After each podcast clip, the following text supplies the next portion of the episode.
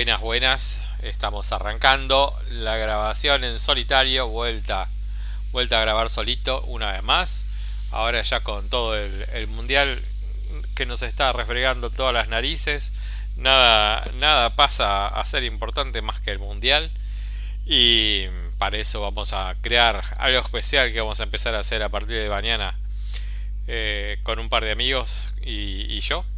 Y que bueno, ya se los voy a presentar mañana cuando hagamos la grabación, si es que, si es que sale todo bien, todavía está en, veremos.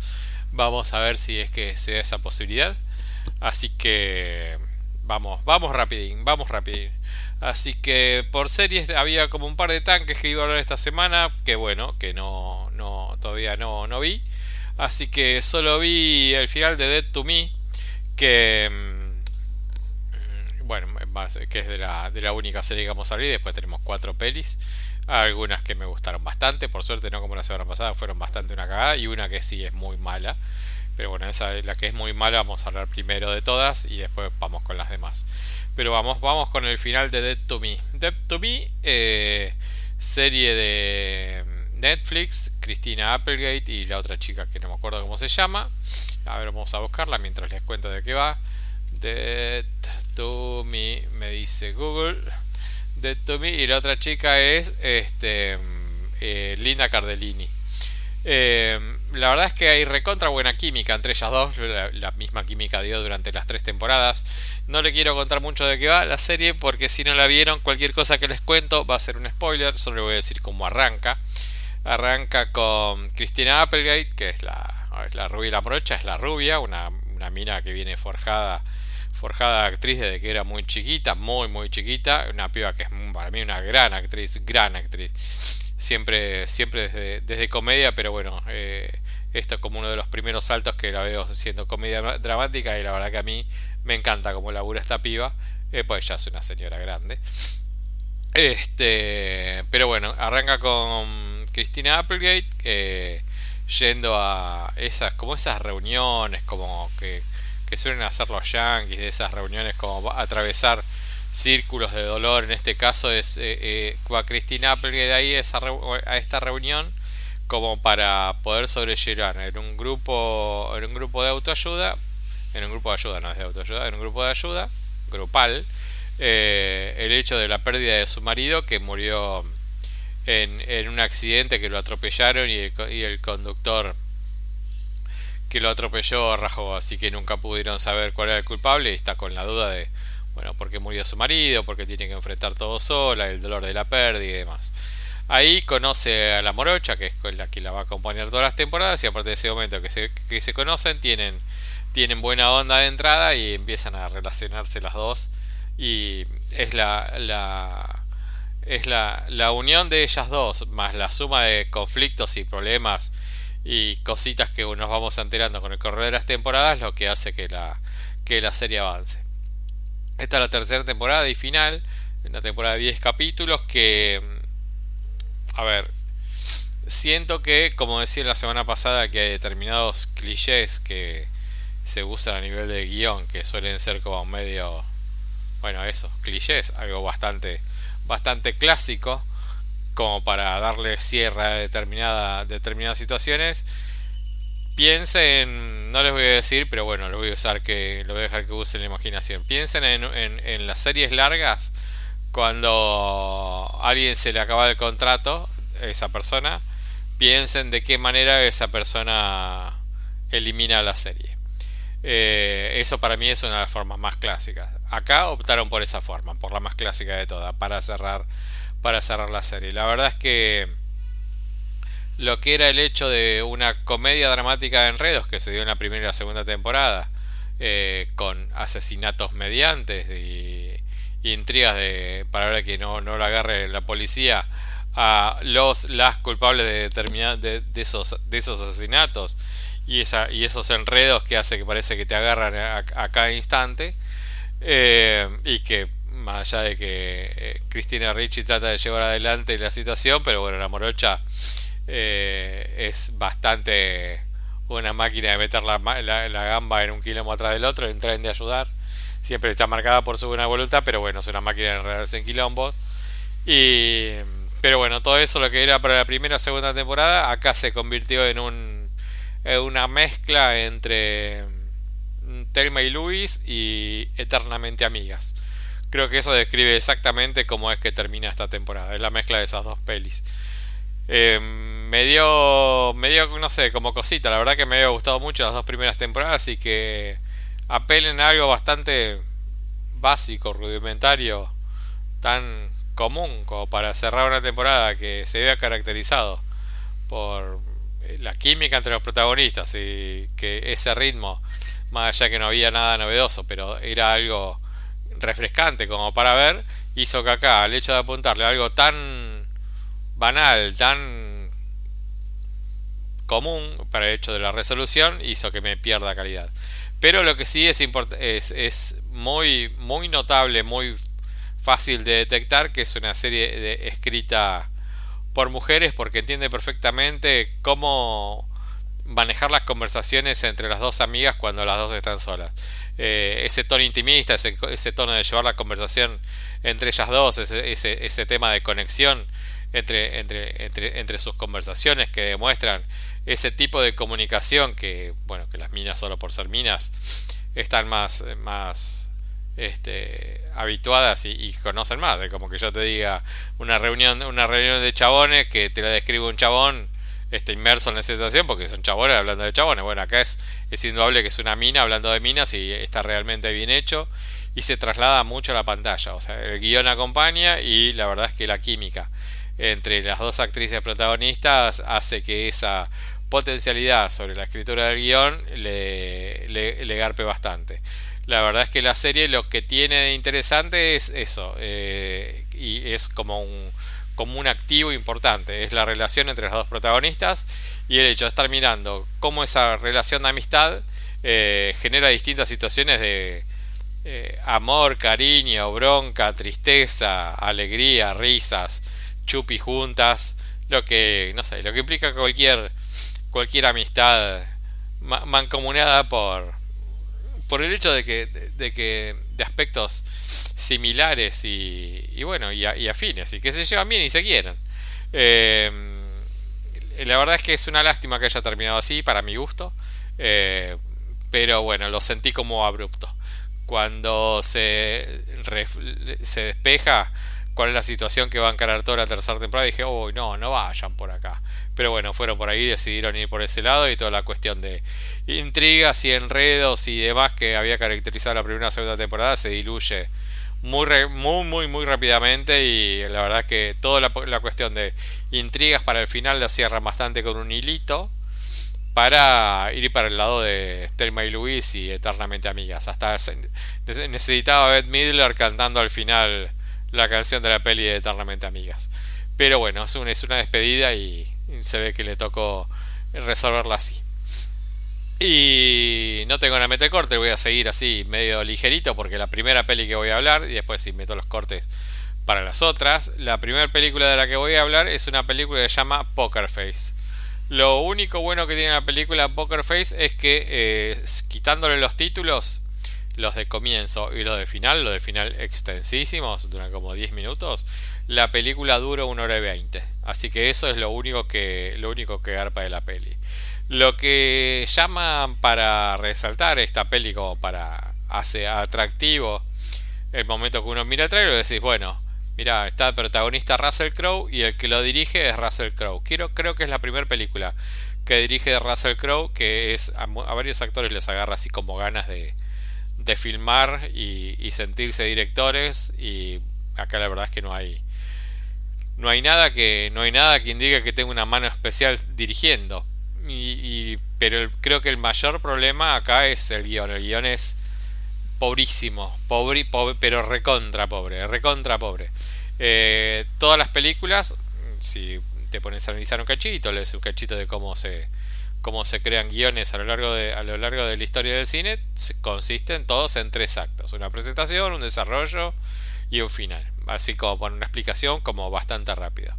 La creación del, primer acto de la película, de 1 hora y 20, se construye en 50 minutos, de los cuales tiene tanta, pero abre tantas, pero tantas ramas innecesarias y al pedo que lo podés resolver con algo de 3 minutos. Los 50 minutos lo podés resolver con 3 minutos, pero se ve que eh, en vez de hacer un, corto o, un mediometraje, apuntaron al largometraje y se, se sintió la necesidad de estirar. La peli arranca con una reunión de pibes eh, andando en bicicleta que se van a nadar y terminan jugando al póker. Unos chicos preadolescentes. Una onda cuenta conmigo. Eh, que esos pibes son atacados por otro grupo de pibitos que le quieren robar la plata de los que están jugando al póker. Unos pibes más grandes, ya adolescentes. Eh, la segunda escena de esto es Russell Crowe yendo a una experiencia chamánica como un viaje de, como un viaje de, de, drogas como para esclarecimiento mental larguísimo, larguísima escena dura de no sé, como 10, 15 minutos en la cual Russell Crowe, o sea, que no, sabemos por qué va a tener esa experiencia chamánica como un, como que va a tomar este algún determinados brebajes que le van a abrir su mente y demás.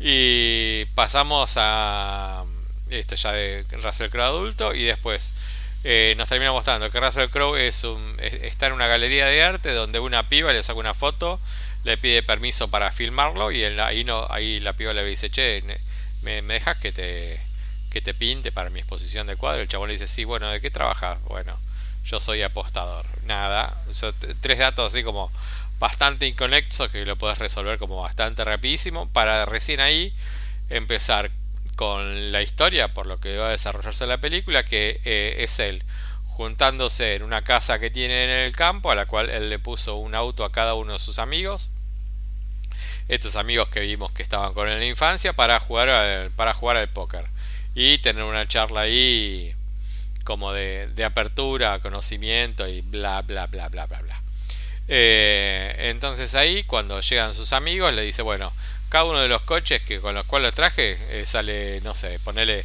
5 palos.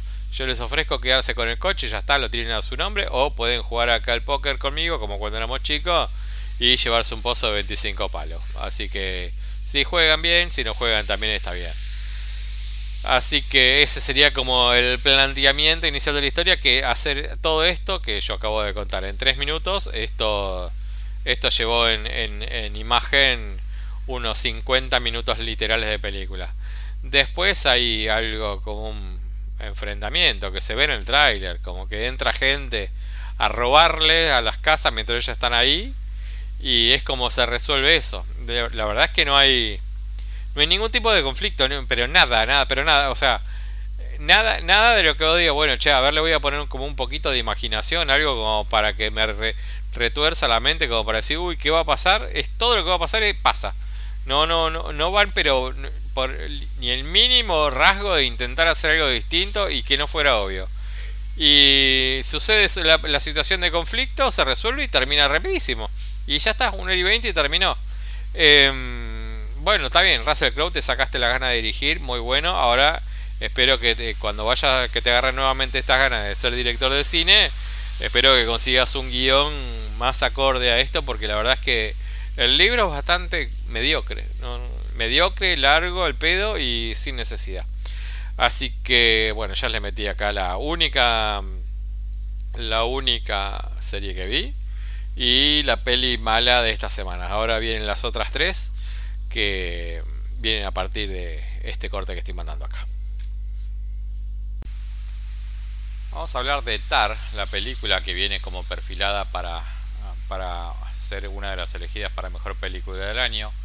Por lo que vengo mirando en las en los análisis previos y en, las apuestas viene como puesta tercera en calidad de, ser las más elegidas y por eso es que fue que la elegí esta semana para hacer la crítica. Vi que ya estaba ahí dando vueltas para para ser consumida por los canales de torrent habituales, la busqué, la bajé y bueno, la miré y acá estoy charlando de esta película con ustedes. La verdad es que eh, es una experiencia visual bastante a me parece eh, me pareció extraordinaria, pero no, no abierta al público en general. La peli es una película que dura 2 horas 38. Es una película de un director que, llama, que se llama Todd Field. Este director tiene solamente mm, tres largometrajes y el último fue un drama que fue bastante, bastante bueno. El título original se llamó Little Children, la película creo que se conoció como Secretos Íntimos.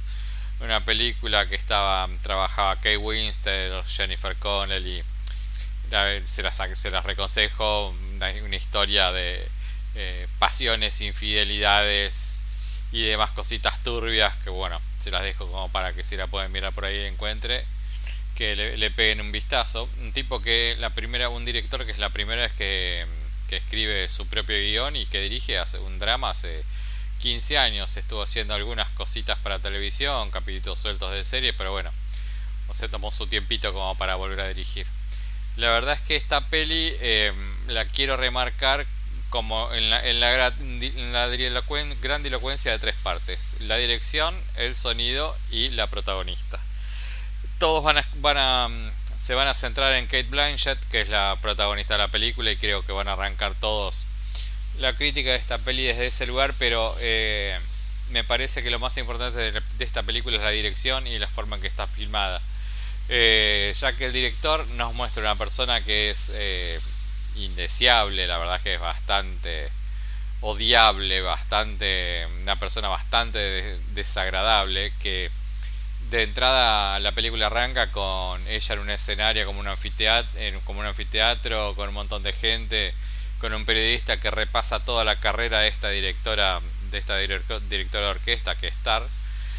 Eh, se llama Lidia Tar, eh, empieza, eh, empieza a hacer como un recorrido por, todo su, por toda su obra, bueno, que la mina hizo esto, que condujo las cinco orquestas más grandes del mundo, que ganó un Oscar, un Grammy, un Emmy, un Tony, que bueno, que todos los logros extraordinarios a lo largo de la carrera, que la mina es como absolutamente sobresaliente en, en su trabajo, que de hecho lo es, eso, una cosa no quita la otra, que sea absolutamente grandiosa en su laburo, no, no, no la aleja de ser una mina bastante déspota para la gente que trabaja con ella y, y, con la gente que la rodea. Después la vemos todo el tiempo mantener este mantener como una, una cuestión de distancia de como que uno nunca se puede acercar como que hay como una como una barrera un como un halo como un halo de vidrio que la que la rodea y ella está siempre como marcando una distancia con absolutamente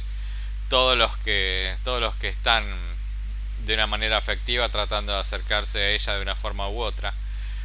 Eh, así que partimos la película desde, ese lugar la mina que está en el en, el décimo pedestal de altura mirando absolutamente a todo el planeta musical que la rodea desde un aro de magnanimidad como que nada la alcanza porque desde una visión de, de saberse mejor y, y creerse superior a todos los demás. O sea, nadie niega su calidad, su calidad extraordinaria para dirigir, para dirigir orquestas. De hecho, eh, eh, todo eso es lo que nos transmite el director, que no, no juzga al protagonista, sino que acompaña en, esta historia que nos va a mostrar. Y, y los momentos de, de, experiencia sonora son magistrales, del momento cuando ella está dirigiendo orquestas, a los momentos cuando se empieza a conmover con sonidos típicos de no sé, un, el ruido de un timbre, unos zapatos caminando por una escalera, todo eso que hacen a, la experiencia sonora de la película nos pone en un lugar de fascinación sonora. La verdad es que pienso que es una película que tendría que verse en una pantalla grande y con un sonido intenso porque hacen que la mirada del espectador ante este tipo de películas en la cual eh, el, la, la primera mirada va a ser con la espectacularidad de, de Kate Blanchett, que es una protagonista absolutamente exclusiva, casi es que está en todas las escenas de la película. Y hay que reconocer también que eh, el papel de Kate Blanchett está a la altura de lo mejor que hizo. O sea, yo me acuerdo, me puse a repasar que fue lo mejor que le vi, creo que es Blue Jasmine. Y te digo que si no es mejor este papel que el de Blue Jasmine, lo, por lo menos la equipara. sinceramente siento que es como su mejor su mejor actuación, ya que mm, es raro que alguien tome este tipo de papeles en el cual se va a tener que mostrar absolutamente distante, desagradable, egoísta, eh, antipática durante toda la película y encima desde ese lugar transmitir algo que sea atractivo a la visual y encima en una película de dos horas y media. Eso es la conducción de un director, más allá de que eligió a una de las mejores actrices del momento que la mina toma el papel con una con una soltura que, lo hace absolutamente atractivo, por más que estamos viendo a un ser despreciable y que vamos a, ver su despreciabilidad de, por decirlo de alguna manera, que va a aumentar minuto a minuto con, con el correr del tiempo, tengamos en cuenta que empieza la película, como les dije, en ese, en ese reportaje que le están haciendo, donde todos están ensalzando sus cualidades y como casi como este, rindiéndole pleitesía a toda su carrera para terminar en una escena conducida para lo que ella vería en un siendo la llegada al infierno. Y creo que la imagen final va a estar entre tranquilamente de las mejores escenas finales de las mejores películas del año. Em, la fotografía también acompaña bastante bien este tipo de situaciones ya que eh, la ambientación nos da como una cosa fría, distante, eh, eh, parándose bastante en, Berlín, que Berlín tiene como esa cuestión de ciudad gris. Y mm, sin adentrarnos mucho en mostrarnos lo que son los alrededores de París como para que eso le aporte a la, experiencia fotográfica de la película hace que nos, nos concentremos en esta ciudad mostrándonos esta, esta fotografía y, el diseño de producción eh, que le estén dando esta, esta ambientación fría y distante como la que nos transmite la misma protagonista. Em, en sí la película, como les decía, o sea, arranca desde la grandilocuencia y que nos, nos empieza a mostrar este tipo de personalidad que bueno, que yo les dije con, con amplitud de cómo es, de cómo es Lidia Tar y no deja de no deja de contarnos una historia en la cual eh, está como eh, está como imbuida como que está inmersa en, en, todo lo que está pasando hoy en, en, situaciones asociadas al poder. O sea no sé por, por, por llevar a, a, un lugar eh, lo que significó Harry Weinstein para toda la carrera cinematográfica un productor que se cansó de abusar de, de actrices a las cuales si no rendían a su a sus placeres sexuales las minas quedaban perdidas en el en la, en la, en, la, en el ostracismo de, del no volver a trabajar un chabón que tenía mucho poder y que se encargaba de, de, utilizar su poder para para realizar sus abusos. La verdad es que eh, esta no, vamos a conocer qué es lo que está pasando con Tar, más allá de lo que vamos a ir intuyendo con el correr de la con el correr de la película ya que de entrada la primera hora es casi una presentación del personaje y vamos a tener como como los datos de que datos que van a conducir como las al segundo acto de la película son unos mails que está recibiendo su su secretaria su asistente que tienen un tinte extraño. Unos mails que nunca vemos, pero que sí, con la llegada de estos mails demuestran que en, la protagonista y en su secretaria, que es la que transmite el mensaje, una, un cierto resquemor sin saber qué es lo que está pasando. La cuestión es que mm, con el correr de los minutos, la, o sea, la primera, la primera hora, el primer acto es como la presentación de la, de la, de la protagonista, el segundo acto de la película es eh, el, manejo del sonido y cómo a través del sonido esta mina se siente inmersa en, en, la entrada a lo que va a conducir al, tercer acto que es el infierno final al que termina al que termina yendo. Eh, reitero que es una película que no es para todos. La gran mayoría de la gente va, va a, decir que es una película lenta. La, van a ver que va a estar multipremiada esta película va, va a estar multinominada cuando empiece ahora dentro de poquito la temporada de festivales, es indudable que va a estar multinominada. Hay una escena de un, de, un plano secuencia de unos 10 minutos, 15 minutos, de ella dando una clase en Juilliard, la cadena, la cadena musical eh, más reconocidas del mundo y que acompaña a la cámara en casi sin sobresaltos, pero donde ella muestra su conocimiento musical y su necesidad de pararse en una, una pose de superioridad, todo que la cámara muestra, no, no, no, te, no juzga. Está mostrando una situación, que es lo que acompaña todo el, todo el, desarrollo de la peli. Que eso es lo que está bueno. Vos como, vos como director podés poner un dedo de, de acusación sobre una historia que estás costando o sobre el, protagonista que querés que querés este que querés eh, identificar de una forma que condene su, su forma de ser. La verdad es que acá acompaña, uno, eh, uno acompaña la historia. Y la historia se toma su tiempo en llegar al momento en el cual uno puede llegar a decir, bueno, sí, esta persona es así y, y qué es lo que hace ella con esa situación. Si lo reconoce, no lo reconoce, toma distancia o decide tomar un giro en su vida para decir, bueno, es la que me tocó y qué hago con esto. Em, la verdad que la película me pareció extraordinaria. Eh, me queda, empieza la época de las mejores películas del año, que es ahora. Em, esta sin duda va a estar entre lo mejor del año. Y van a ver todos que si llegan a ver el tráiler de la peli, van a ver que el, lo atractivo de la película va a ser la actuación de, eh, de, de, Kate Blanchett que la rompe. Miren ya el, miren el tráiler para ver lo que hacen esas poquitas escenas. Y creo que todas las, todas las críticas van a estar, van a estar conducidas a, a la actuación de ella. Y la realidad es que sería como quedarse con muy poco, porque la película, como les decía, está absolutamente bien llevada. Eh, en un ritmo que, en el cual se va a tomar sus tiempos para contarnos la historia y tiene el final más magnético de creo que de lo que vamos a ver este año. Recomendable totalmente para gente que eh, les va a gustar. Un tipo de cine eh, tal vez lento para, para la mayoría, pero que es de una riqueza visual y una riqueza actoral que pocas veces se ven en el año. Hacía rato que no teníamos musicales acá en el, en el podcast y se da la casualidad que se estrenaron esta semana dos.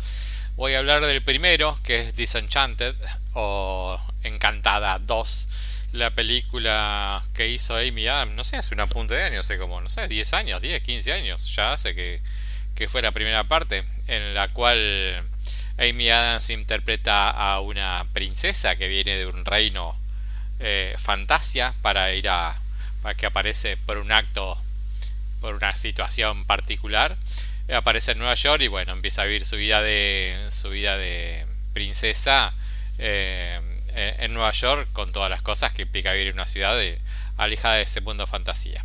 En esta segunda parte, toda la intro de lo que, de lo que es la, la, la primera peli, como para no dejar a nadie afuera, arranca con el clásico logo de Disney, como empiezan todas las películas de Disney, y a partir de ahí empieza una animación con dos con tres ardillitas en las cuales cuentan todo lo que, el padre le está contando a dos chicos a sus dos hijos ardillas todo en, una secuencia muy dibujitos Disney de años 50 les está contando un resumen rápido como leyendo desde un libro previo a dormir eh, de lo que de lo que pasó en la primera parte la verdad que se hace dinámico y es absolutamente muy Disney y no deja como decía antes no deja a nadie absolutamente afuera que no haya visto la primera parte sin tener el prólogo que necesita para dar pie a esta segunda parte. Ahora, ¿qué pasa en esta segunda parte? Eh, esta segunda parte, eh, eh, en el relato de estas ardillitas, dicen, bueno, con, las ardillas siempre dicen, bueno, happily, happily living after, este, o, o, feliz por siempre, y el clásico final de todos los cuentos. Este, acá la ardilla padre le dice, no, no, no, a ver, hubo como una segunda parte que no implica con un felices por siempre, como terminan todos los cuentos, y los, los, nenes dibujitos ardilla le dicen, ¿cómo que no? No, no, bueno, contanos qué pasó con la historia. Bueno, les voy a contar la historia de lo que pasó después de esto, y ahí es donde ya nos lleva a la realidad, con la protagonista Amy Adams, que Amy Adams nació para este papel, es el papel de ella. O sea, Amy Adams es una buena actriz que a veces, para mi gusto, tiene errores.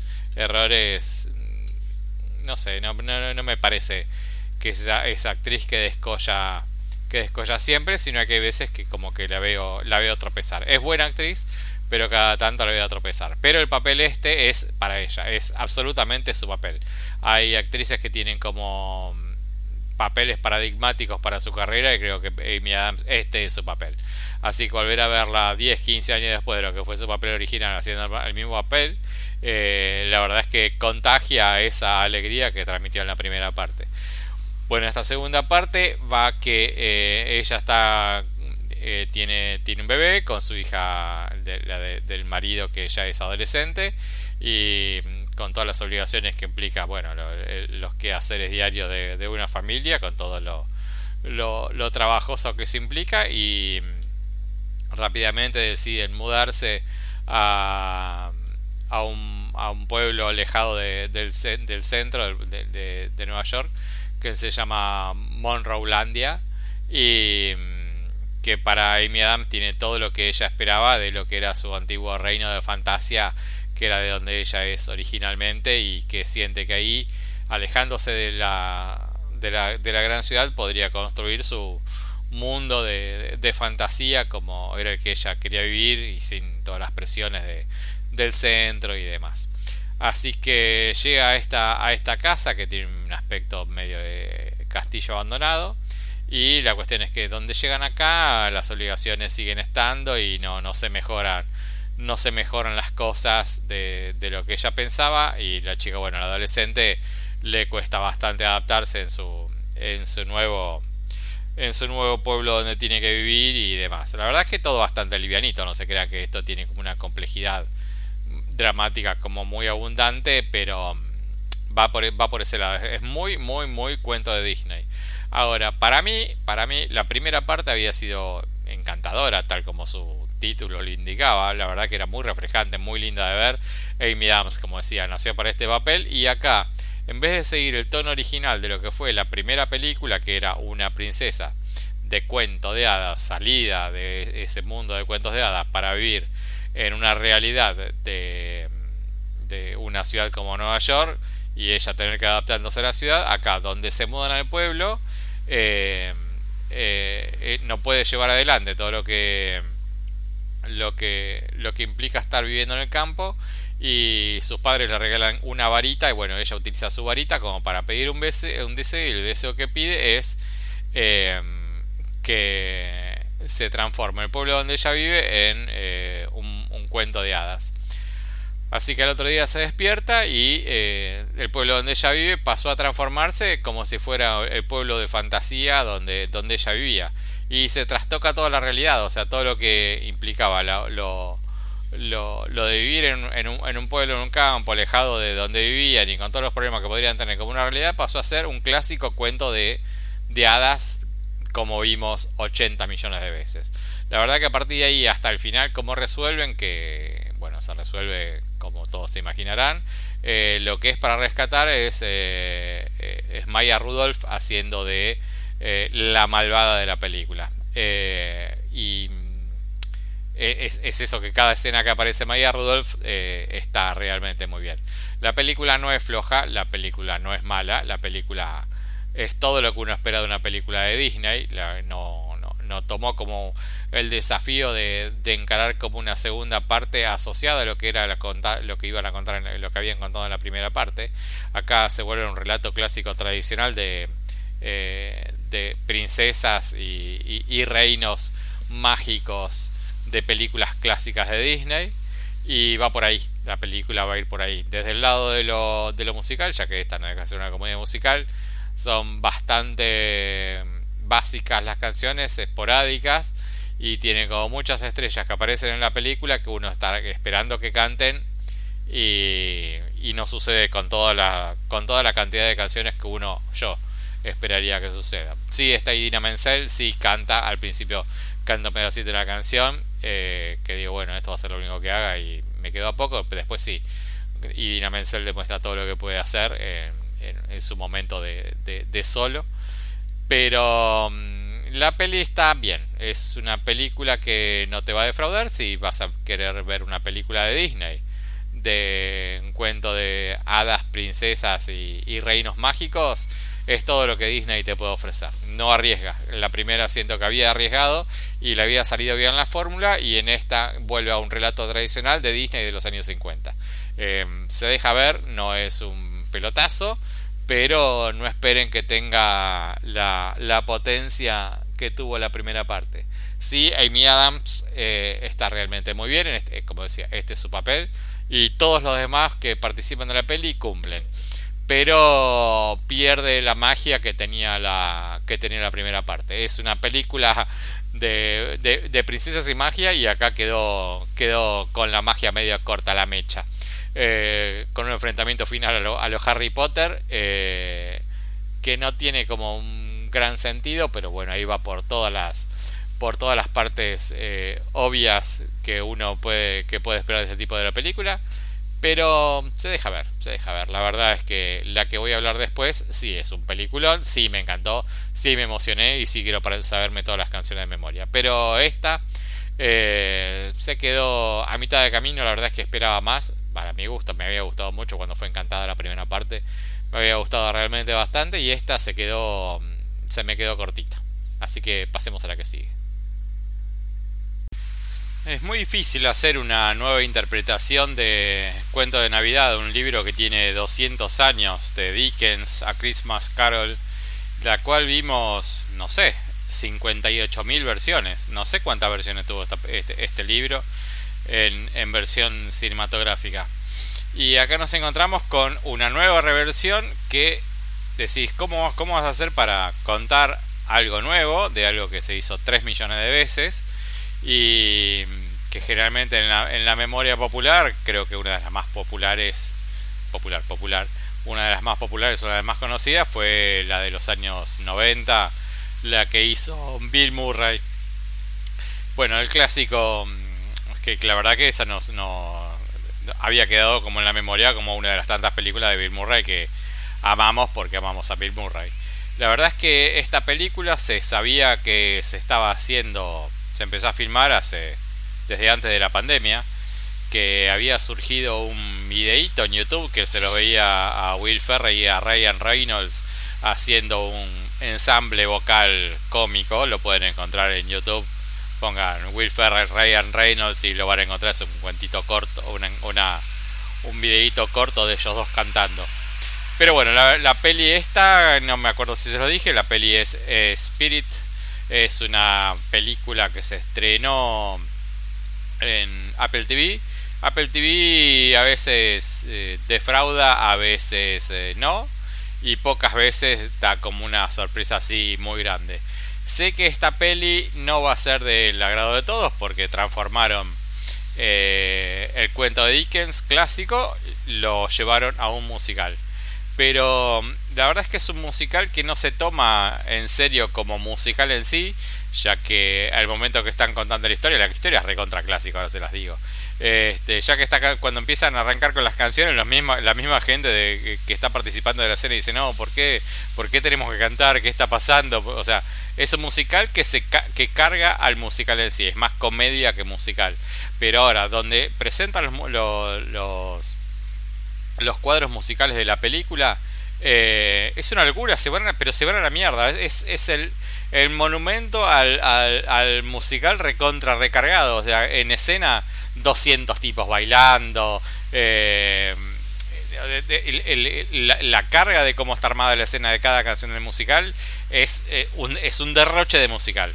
Ahora, más allá de eso, yo toda la película estaba mirando y todo el tiempo la pensaba cómo se podría haber hecho ¿Cómo no? ¿Cómo se podría hacer? ¿Cómo debería hacerse esta película en una versión teatral? Porque tiene, pero tiene absolutamente todo para ser un éxito de comedia musical teatral. Todo, todo, absolutamente todo.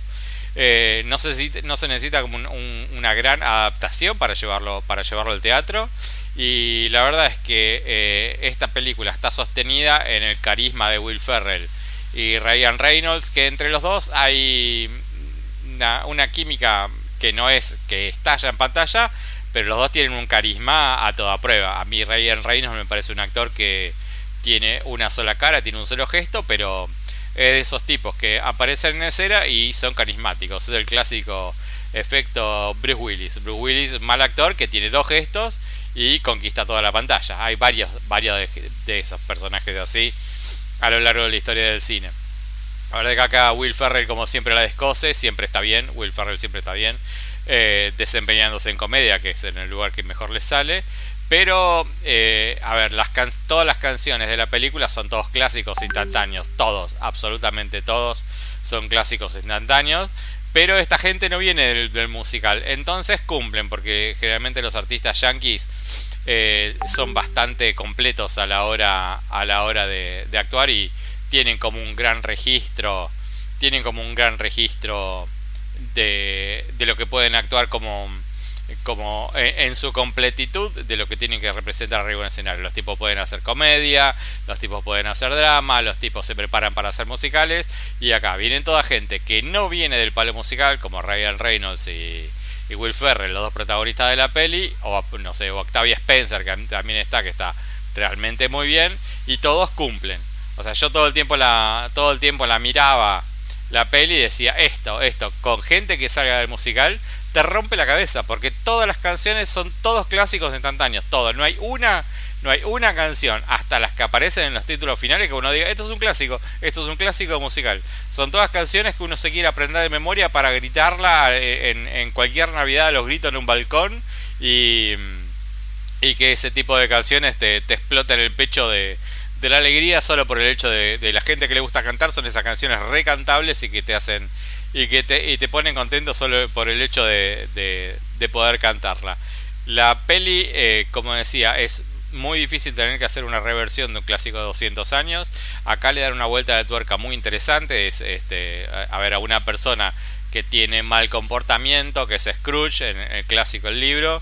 Eh, se le presentan los espíritus de la Navidad. Voy a, voy a lo que es el libro, porque todas las adaptaciones van por, el, van por ese lado. A una persona que es una mierda de persona, se le presentan los espíritus de la Navidad, el espíritu, de la Navidad pasada, el espíritu de la Navidad presente, el espíritu de la Navidad futura, el marca como el destino de tortura que le va a tocar por tener la conducta que está teniendo. Y en base a eso la persona se termina redimiendo. Todas las versiones van por ese lado. Entonces, si bueno, ¿cómo van a encarar esto? Que es una nueva reversión. Bueno, ok. Acá es Will Ferrell, el, el espíritu de Navidad, que eligen a otra persona como para evangelizar eh, dentro del espíritu navideño. Y Will Ferrell, que es un empleado de la compañía que se encarga de esto, de la compañía fantasmal que se encarga de estas redenciones navideñas, eh, encuentra en Ryan Reynolds alguien que puede llegar a ser más eh, importante, llevar a un lugar de, redención y transformarlo en una mejor persona. Y bueno, cuando llegan a a, redimir a Ryan Reynolds, que es la persona elegida, Ryan Reynolds en el planta y dice, no, no, para, para, para, ¿por qué no? A ver, vamos a cuestionar por qué vos estás haciendo esto. Y se pone en un contrapunto en el cual eh, el, personaje eh, a redimir y el, supuestamente futuro derrimido entran en una, en una en una convergencia de lugares en la cual no se sabe quién tiene que ser el que se va a redimir. Es una vuelta de tuerca recontra, re interesante, más parado en la comedia que en el musical. Eh, pero de momentos donde atacan los musicales, más allá de que toman, lo toman como algo comédico la parte musical, el momento donde empiezan a interpretar las canciones, eh, son canciones que son hits instantáneos, son hits de musical, todas y cada una de ellas. La verdad es que eh, para mí el cine tiene distintas formas de ser representada uno va a mirar una película porque representa un, drama, un drama y quiere, quiere que le cuente una historia, pues vas a tener documentales, querés que te cuenten, no sé, como dice determinada gente, historias de vida, que eso me parece una pelotudez, pero bueno, hay gente que mira historia de vida, hay otro que tiene que ver acción y, y, sirve el cine como distintas formas de, espectáculo y de entretenimiento. Hay determinados momentos que uno está pasando por momentos de mierda y que eh, se encuentra en situaciones muy del ojete y que a lo mejor quizás tiene un momento en el cual eh, se pone a ver algo que por dos horas te sacan de esa situación del ojete. La verdad es que yo miré esta película y durante dos horas me sentí feliz.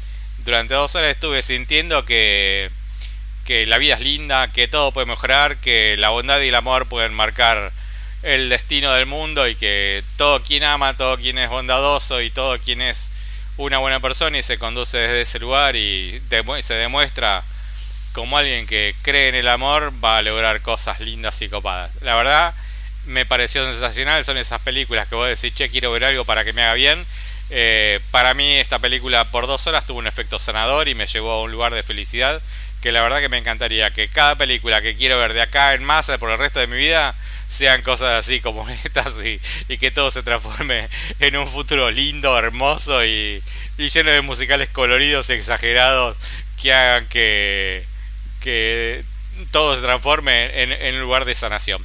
Me encantó la película, me encantó, sin duda va a estar entre lo mejor del año para mí, más allá de que eh, yo tengo como una fascinación por los recitales, por, por los musicales, y esta la, la, la vine a ver con muchas dudas y desde ese lugar entiendo que no es la mejor de las historias, entiendo que no es el mejor de los musicales, pero mm, logró ponerme feliz por dos horas. Y desde ese, desde ese lugar la recontra remil, recontra recomiendo. Un peliculón que me encantó.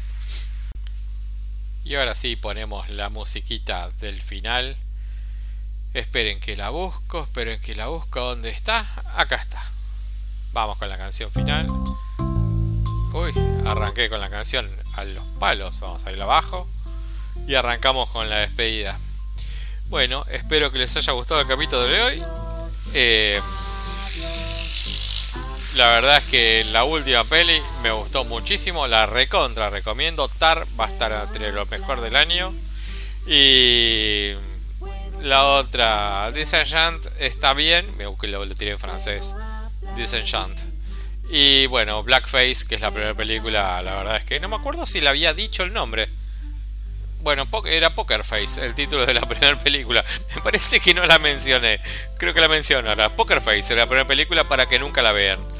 Eh, eh, espero mañana a ver si podemos grabar eh, la sección cabeza de termo que vamos a hacer durante todo el mundial. Si es que si es que Dios quiere y, y lo podemos hacer. Y bueno, hasta mañana, chiquillos, si es que si es que nos vemos por acá mañana y si no hasta la semana que viene. Que tengan linda semana, los quiero mucho y bueno, que estén disfrutando del mundial, mirando todos los partidos y haciendo todos los prodes a los que supongo que ya se han anotado todos. Les mando besos grandes y bueno, espero nos encontremos prontito. Que ese prontito supongo será hasta mañana. Vayan a darle amor a, Instagram y, y a Proyecto Mañana cuando esté, escúchenlo. Besos, chau chau.